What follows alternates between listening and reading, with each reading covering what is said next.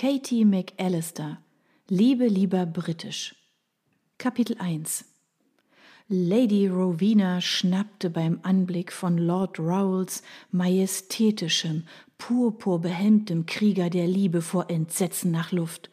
Gütiger Gott! keuchte sie, einer Ohnmacht nahe. Ihre Augen weiteten sich, als der Krieger vorwärts schnellte und seine mächtige Lanze vor ihr schwenkte. Wie wollt ihr dieses mächtige Schwert in meine kleine und bisher noch unberührte seidene Scheide bekommen? Genau so, knurrte Raoul und warf sich auf sie und tauchte tief, tief, oh, so tief in ihre Tiefen ein, entriss ihr das wertvollste Juwel der Weiblichkeit und entlockte ihr einen Schrei des Vergnügens, als er seine Liebeslanze in ihr versenkte.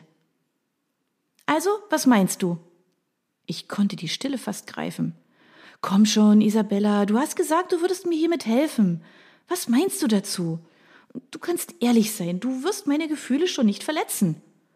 Nun, hm, es ist sehr lebendig, oder? Ja. Magst du die Symbolik? Ich habe versucht, es anschaulich zu gestalten. Ich angelte mir die Teetasse und umschloss ihren kleinen runden Bauch. Ah, er war kalt. Mist. Ich erhob mich von meinem Sitzkissen und tappte barfuß in das Kämmerchen, das als Küche galt. Ja, es ist sehr lebendig. Ja, und wie du siehst, habe ich sie im ersten Kapitel schon im Bett. Sex sells, weißt du? Und ich habe mit einem großen Knall angefangen. Knall, verstehst du? Ich kicherte vor mich hin, während ich den Wasserkocher anstellte. Ähm. Hm. Ja, also was meinst du? Findest du es gut? Ich ging zurück und stand schließlich vor der jungen Frau, die sich auf der Weidenrekamiere flezte. Isabella nagte an ihrer Unterlippe und sah ein wenig unbehaglich aus, obwohl sie auf dem bequemsten Möbelstück in der Wohnung lag. Alex? Ja, es ist furchtbar. Ich runzelte die Stirn. Furchtbar? Meine Geschichte? Äh, sicher ist es doch nicht so schlimm, oder? Isabella zog eine Grimasse und wedelte mit ihrer schlanken Hand mit den rosa lackierten Fingernägeln auf eine beiläufige Art und Weise in meine Richtung, als würde sie eine unwichtige Mücke erschlagen. Es tut mir leid, Liebling, aber das ist es. Es ist einfach nur furchtbar, grässlich, abgedroschen, ja, und abscheulich brutal. Brutal? Es ist nicht brutal, es ist erotisch. Das ist ein Unterschied. Sie schüttelte den Kopf. Ihr Haar ein glänzender Vorhang aus Silberblond, das in meinem Herz, meinen eigenen dunklen Haaren geschuldet, den heftigsten Neid erweckte und erhob sich in eine sitzende Position. Sie klopfte auf den Stapel der Manuskriptseiten, die auf dem kleinen Weidentisch neben der Rekamiere lag. Das ist nicht erotisch. Es ist gleichbedeutend mit Vergewaltigung. Da sind keine Gefühle im Spiel, bei keinem der beiden Charaktere. Kein Vorspiel, keine Zuneigung, nur ein Mann, der sich nimmt, was er kann. Oh. Ich spürte, wie mein Gesichtsausdruck gemeinsam mit meinen Gefühlen in den Keller rauschte. Aber sofort sah ich wieder einen Weg nach oben. Immerhin sagte Isabella von sich selbst, dass sie keine Romane las, und vielleicht würde sie einen guten nicht einmal erkennen, wenn er ihr in den Hintern biss.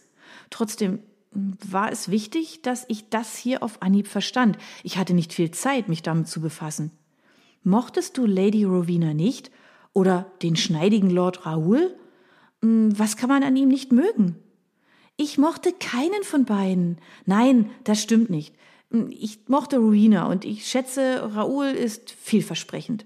Sie wedelte erneut mit der Hand und zuckte leicht mit den Schultern, während ich meinen Fuß um einen dreibeinigen Hocker wand, ihn zu mir heranzog und mich vorsichtig darauf setzte.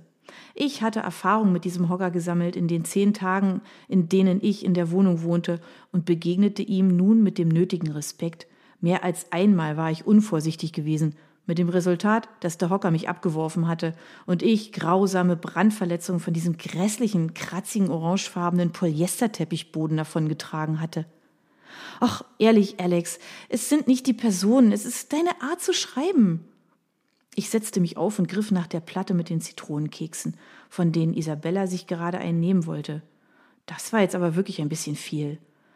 Was stimmt nicht mit meiner Art zu schreiben? Naja, sie ist ein bisschen purpur. Purpur? Ja, purpur, überzogen. Niemand nennt einen Schwanz einen purpurbehelmten Krieger der Liebe. Ich wurde ein bisschen rot. Naja, also ich nenne es ja auch nicht, also du weißt schon. Was? Du weißt schon, wie du es genannt hast, das Sch-Wort. Schwanz? Ja. Ja, und wie nennst du es? Ich verwende beschönigende Umschreibungen, sagte ich mit großer Würde und erlaubte Isabella, sich genau einen Zitronenkeks zu nehmen. Es waren meine Lieblingskekse und sie waren teuer.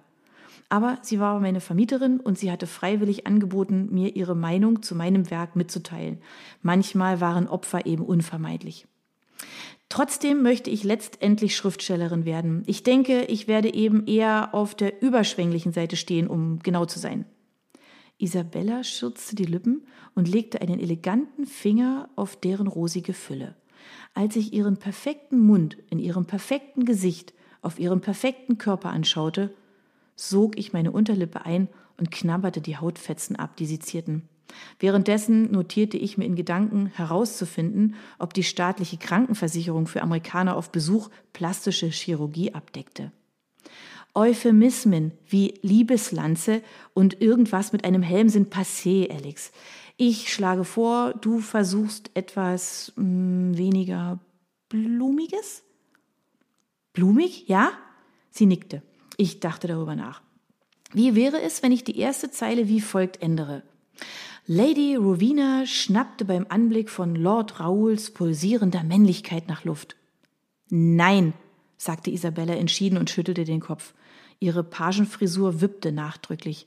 Kein Pulsieren, nichts sollte pulsieren. Es klingt, als wäre etwas krank. Denk dir was anderes aus. Hm. Äh, Lümmel und Schniedel? Sie hob eine perfekt geformte hellblonde Augenbraue. Ich denke nicht. Ähm, Fleischpeitsche? Oh, wirklich, Alex, das ist nicht dein Ernst. Wie wär's mit Ständer? Ständer ist gut. Ich mag Ständer. Ständer hört sich männlich und kräftig an und nicht im Mindesten krank. Nein, sagte sie gedehnt, nachdem sie einen Moment überlegt hatte. Oh, das ist zu plump.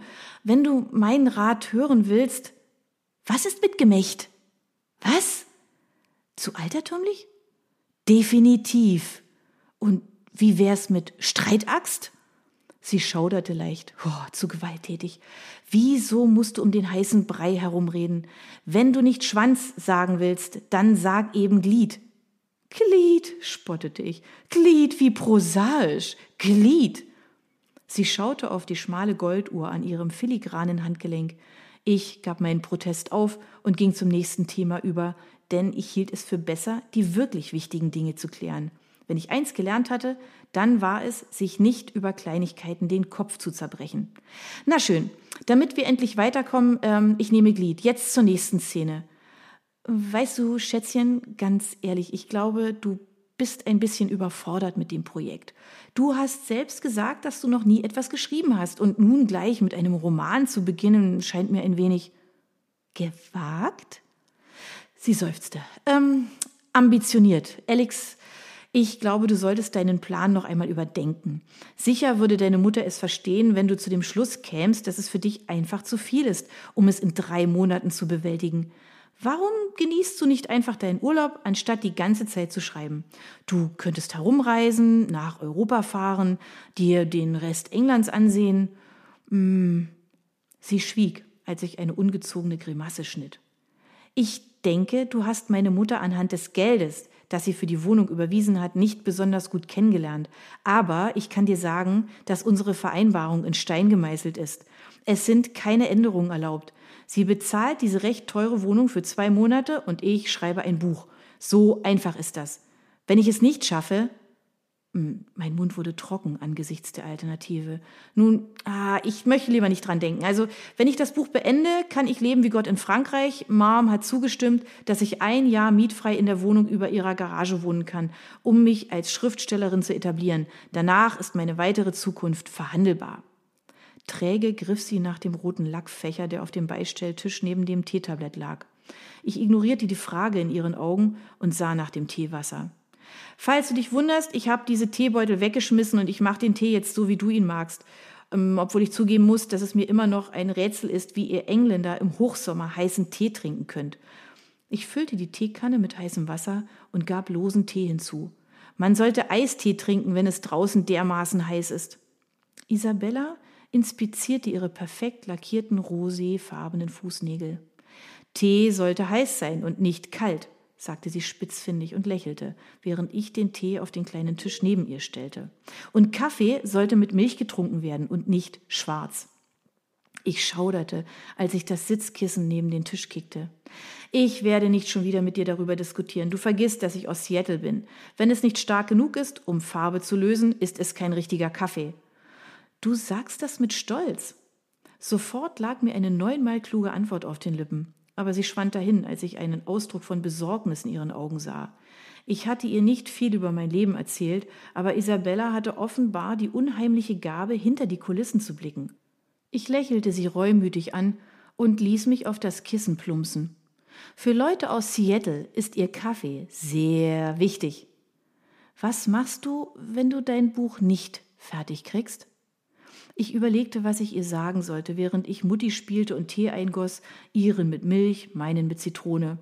Ich kannte Isabella erst seit wenig mehr als einer Woche, seit dem Tag, an dem ich die Wohnung zur Untermiete übernommen hatte.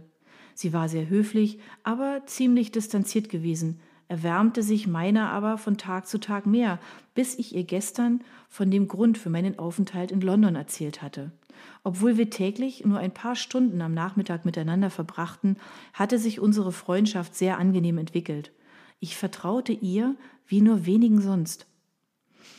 Wenn ich es als Schriftstellerin nicht schaffe, werde ich. Ich machte eine Pause, starrte in meinen Tee und hoffte auf Inspiration, auf ein lebensveränderndes Ereignis, auf Hoffnung. Werde ich ein Sklave sein, der keine Zukunft hat, keine Niemals.